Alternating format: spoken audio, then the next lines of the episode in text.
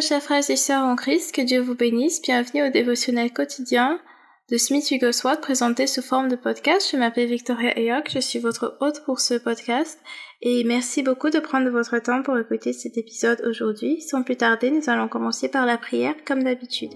Seigneur éternel, Dieu Tout-Puissant, nous te remercions parce que ta parole est vérité, parce que ta parole nous éclaire, parce que ta parole nous guide.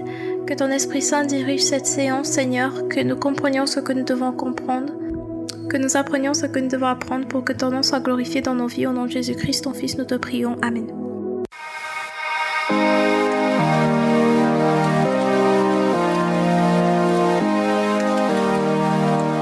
Le titre de l'enseignement d'aujourd'hui, c'est la bénédiction de la persécution. La bénédiction de la persécution. Nous allons lire Matthieu chapitre 5, verset 11, ainsi que Psaume chapitre 119 du verset 77 au verset 93.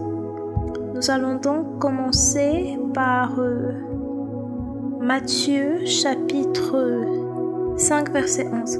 Heureux serez-vous lorsque lorsqu'on vous outragera, qu'on vous persécutera et qu'on dira faussement de vous toutes sortes de mal à cause de moi. Psaume chapitre 119 du verset 77 au verset 93. Que tes compassions viennent sur moi pour que je vive car ta loi fait mes délices. Qu'ils soient confondus les orgueilleux qui m'oppriment sans cause, moi je médite sur tes ordonnances, qu'ils reviennent à moi ceux qui te craignent et ceux qui connaissent tes préceptes, que mon cœur soit sincère dans tes statuts, afin que je ne sois pas couvert de honte.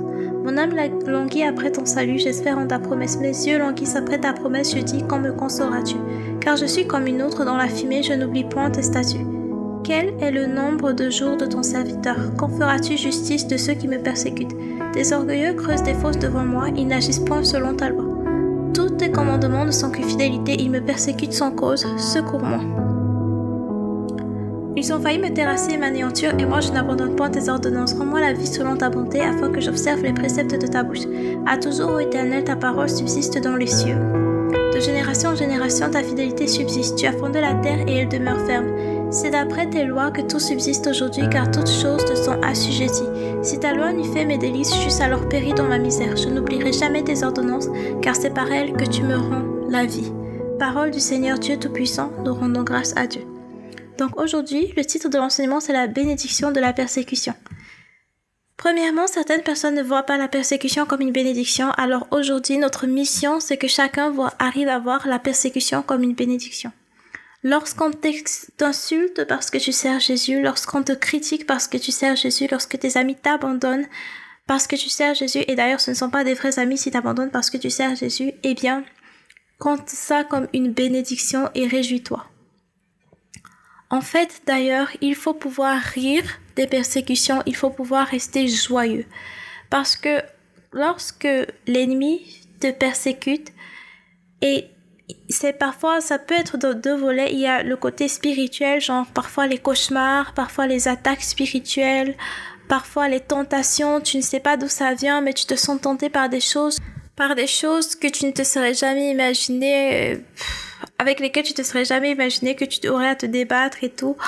Et il y a aussi le côté persécution où le diable passe par quelqu'un, ça peut être un ami, ça peut être euh, un parent, ça peut être frère, sœur, bref, ça peut être les personnes ça peut être des personnes de ta propre maison qui se retournent contre toi, parfois même les personnes de ta propre église qui se retournent contre toi, comme par exemple euh, euh, le leader de mon groupe, de mon groupe d'études bibliques, du groupe d'études bibliques auquel je fais partie, genre de mon église, c'est, ça s'appelle un life team.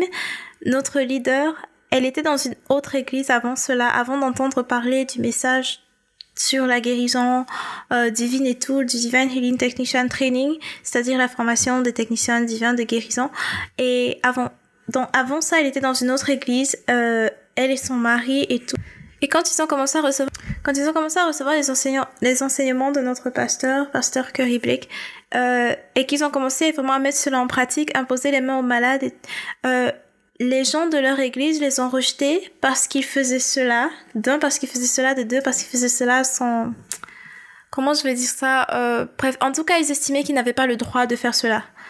Euh, l'histoire est beaucoup plus complexe que ça, je n'ai pas tous les détails, mais en gros, ils les ont persécutés parce qu'ils étaient en train de faire les œuvres du Seigneur. Donc, quand tu es dans une église où on ne croit pas en la guérison divine et que tu commences à mettre cela en pratique, ça peut, ça peut commencer à poser problème. Soit on va dire que c'est de la sorcellerie ou on va juste parfois te rejeter parce que tu es en train de faire l'œuvre du Seigneur alors que eux ne veulent pas faire l'œuvre du Seigneur. Au lieu d'apprendre et vouloir le faire, ils préfèrent te rejeter et te persécuter. Donc, parfois, même à l'intérieur de l'église, les chrétiens sont persécutés et ça arrive plus souvent que ce qu'on imagine. Euh, donc, euh, mais une chose à savoir, c'est que euh, on ne doit pas se fâcher. C'est quelque chose de très important parce que l'objectif final du diable dans toutes ces persécutions, c'est soit que tu te décourages et que tu... En fait, en gros, c'est soit que tu te décourages et que tu arrêtes de servir le Seigneur, ou par exemple, que tu laisses grandir l'amertume dans ton cœur et le manque de pardon. Et à travers cette amertume et ce manque de pardon, tu seras moins efficace pour le royaume de Dieu parce que justement, si tu ne pardonnes pas aux autres leurs offenses, comment t'entends-tu à ce que le Seigneur te pardonne? Et donc, tu ne vas pas souhaiter la délivrance des gens, tu ne vas pas souhaiter la guérison des gens, surtout les personnes qui t'ont persécuté et tout. Et ça va créer d'autres problèmes et d'autres problèmes. Alors, on doit garder un cœur pur, un cœur pieux, un cœur plein d'amour malgré la persécution et on doit considérer cela comme un sujet de joie, comme un sujet qui nous fait rire d'ailleurs. Euh, j'ai expérimenté la persécution, j'ai été chassée d'un groupe familial, un groupe WhatsApp familial parce que je prêchais la parole de Dieu. Euh, j'ai quitté le groupe, euh, le groupe de ma promotion générale en classe parce que les gens estimaient que je prêchais trop la parole de Dieu dans ce groupe et euh, j'étais, je dois reconnaître, je demande pardon Seigneur, je me, je me suis tellement fâchée contre eux que pour moi, à ce moment, c'était comme laver la poussière de mes pieds et sortir du groupe. Euh, mais j'étais vraiment en colère. Mais par la grâce de Dieu, cette colère est partie. Mais vraiment, j'étais vraiment en colère. Euh, j'ai déjà eu des gens qui m'ont dit que mes messages bibliques font planter leur téléphone. D'autres qui m'ont dit qu'ils étaient allergiques à la parole de Dieu. D'autres, bref, j'ai déjà eu tellement de choses que les gens m'ont dit. Il y a un autre groupe dans lequel il y avait, euh, c'était un groupe de préparation au mariage, quelque chose de ce style. J'étais dans le groupe et euh, parce que j'aimais bien euh, voir comment les gens préparaient leur mariage et tout, les décorations, ce genre de choses, ça m'intéressait bien, ça me plaisait plutôt. Euh, et j'aimais bien voir les photos, les histoires et tout ça. C'était plus quelque chose, ce n'était pas préparation au mariage du style enseignement biblique ou quoi que ce soit, ceci. C'était juste ce genre de décoration, robe de mariage, ce genre de choses. Et j'aime bien ce genre de choses, regarder et tout. Et donc euh, un jour, quelqu'un a posté quelque chose dessus. En tout cas, en gros, la personne vivait hors mariage avec une personne. Et moi, j'ai répondu à ça. Et il y avait plein de couples homosexuels aussi qui postaient dans ce groupe. Moi, j'ai répondu et j'ai parlé de la parole de Dieu. J'ai dit ce que la parole de Dieu disait sur l'homosexualité, euh, sur l'immoralité sexuelle, sur le fait de vivre ensemble hors mariage, sur les rapports sexuels au mariage et tout. J'ai parlé de ce que disait la parole de Dieu et ensuite j'ai prêché l'évangile et invité les gens à donner leur vie au Seigneur, ainsi de suite. Et je me suis fait insulter, critiquer, tout un tas de choses. Et puis finalement, ils m'ont expulsé du groupe. C'est aussi une forme de persécution. Donc, il y a tellement de il y a persécution dans les réseaux sociaux, il y a persécution même dans les groupes, il y a persécution en public. Et c'est zéro comparé parce qu'il y a des chrétiens dans le monde qui se font brûler parce qu'ils servent Christ, à qui on lance des pierres et ils se font lapider et tuer. Il y a, il y a tellement, il y, en a qui se font exécuter parce qu'ils servent le Seigneur, il y en a qui vont en prison. Dans ça, c'est vraiment rien du tout. Vraiment, ça vaut même pas la peine de, de prêter, de se fâcher pour ça, mais on doit juste compter cela comme comme euh, on doit être joyeux en fait. On doit être joyeux d'avoir de comme, comme le verset le dit dans Actes des Apôtres on doit être joyeux de voir que le Seigneur nous a considérés euh, dignes de souffrir pour la gloire de son nom en fait. Donc il faut garder en esprit que si tu es le genre de chrétien qui ne prêche pas l'évangile qui ne sert pas Dieu de façon publique, qui cache aux gens qu'il est chrétien et tout ça, et qui accepte tout et n'importe quoi et qui encourage tout et n'importe quoi, euh, forcément tu ne vas pas être persécuté parce que... Et tu te souviens de Jésus qui a dit... Euh, euh, tu te souviens de quand Jésus dit dans Luc chapitre 6 verset 26, Malheur à... Malheur lorsque tous les hommes diront du bien de vous, car c'est ainsi qu'agissent c'est leur père euh, à l'égard des faux prophètes, ainsi de suite. Bref, si tout le monde t'aime, si tout le monde t'apprécie, si personne ne te critique jamais, et que tu caches que tu es chrétien, il faut vraiment te poser des questions parce que c'est probablement parce que tu caches que tu es chrétien que les gens ne te critiquent pas. Ils pensent que tu vis selon le monde, donc ils trouvent ça normal. Ils te trouvent normal. Or, si tu commences à parler de Jésus, si tu commences à dire que tu aimes le Seigneur, si tu commences à te montrer fidèle, à prêcher l'évangile et autres, tu vas voir la persécution suivre. Et d'ailleurs, ce qui est écrit ici dans le dévotionnel de Suisse soit, c'est que tu dois remarquer, remarque par exemple que il n'y a pas de verset biblique qui parle de Jésus qui aurait été persécuté avant que le Saint-Esprit descende sur lui lors de son baptême.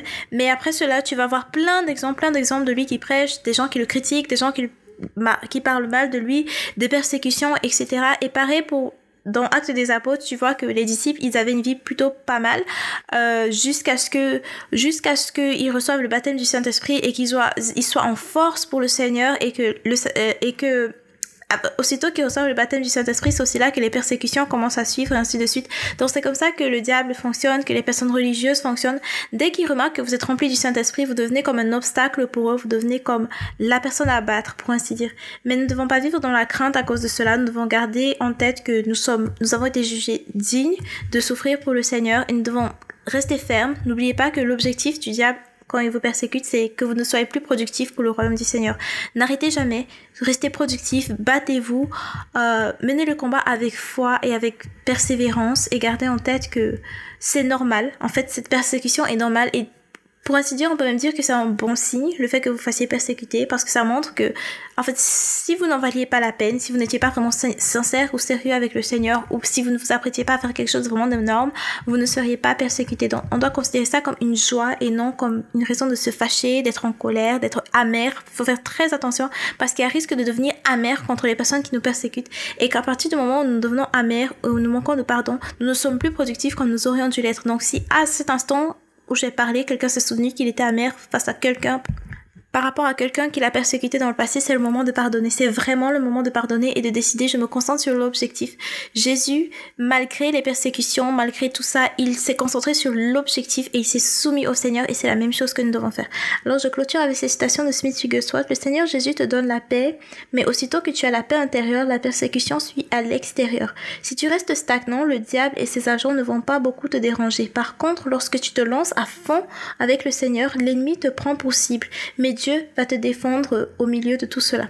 Je répète, le Seigneur Jésus te donne la paix, mais aussitôt que tu as la paix intérieure, la persécution suit à l'extérieur. Si tu restes stagnant, le diable et ses agents ne vont pas beaucoup te déranger. Par contre, lorsque tu te lances à fond avec le Seigneur, l'ennemi te prend pour cible.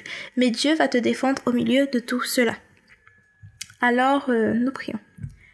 Seigneur éternel, Dieu Tout-Puissant, nous te remercions parce que parce que tu nous enseignes aujourd'hui que c'est un honneur, que c'est une joie, que c'est une grâce d'être persécuté pour ton nom. Nous venons te demander pardon pour les fois où nous avons, nous, sommes pleins en temps de persécution, les fois où nous nous sommes lamentés en temps de persécution et les fois, et particulièrement pour là où nous avons développé de l'amertume et de la colère par rapport aux personnes qui nous sont persécutées. Nous savons que tu as demandé que nous prions pour ceux qui nous persécutent. Alors à cet instant, nous prions pour toutes les personnes qui nous ont persécutés.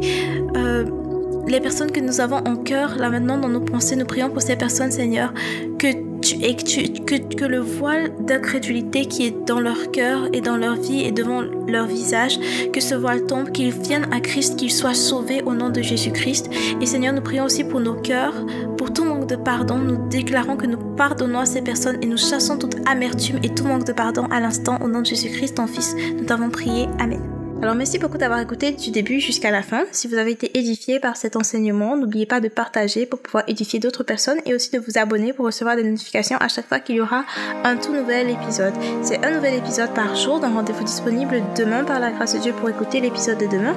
Et aussi, euh, si vous avez des témoignages, des sujets de prière ou des questions en particulier, vous pouvez me contacter sur Facebook ou sur Instagram. Euh, mon nom c'est Victoria Eyog ou Docteur Victoria Eyog. Vous pouvez me contacter pour me faire part de vos questions, vos sujets de prière et vos témoignages. Merci beaucoup d'avoir écouté du début jusqu'à la fin. Que Dieu vous bénisse. Au revoir. Et rendez-vous demain par la grâce de Dieu. Bye bye.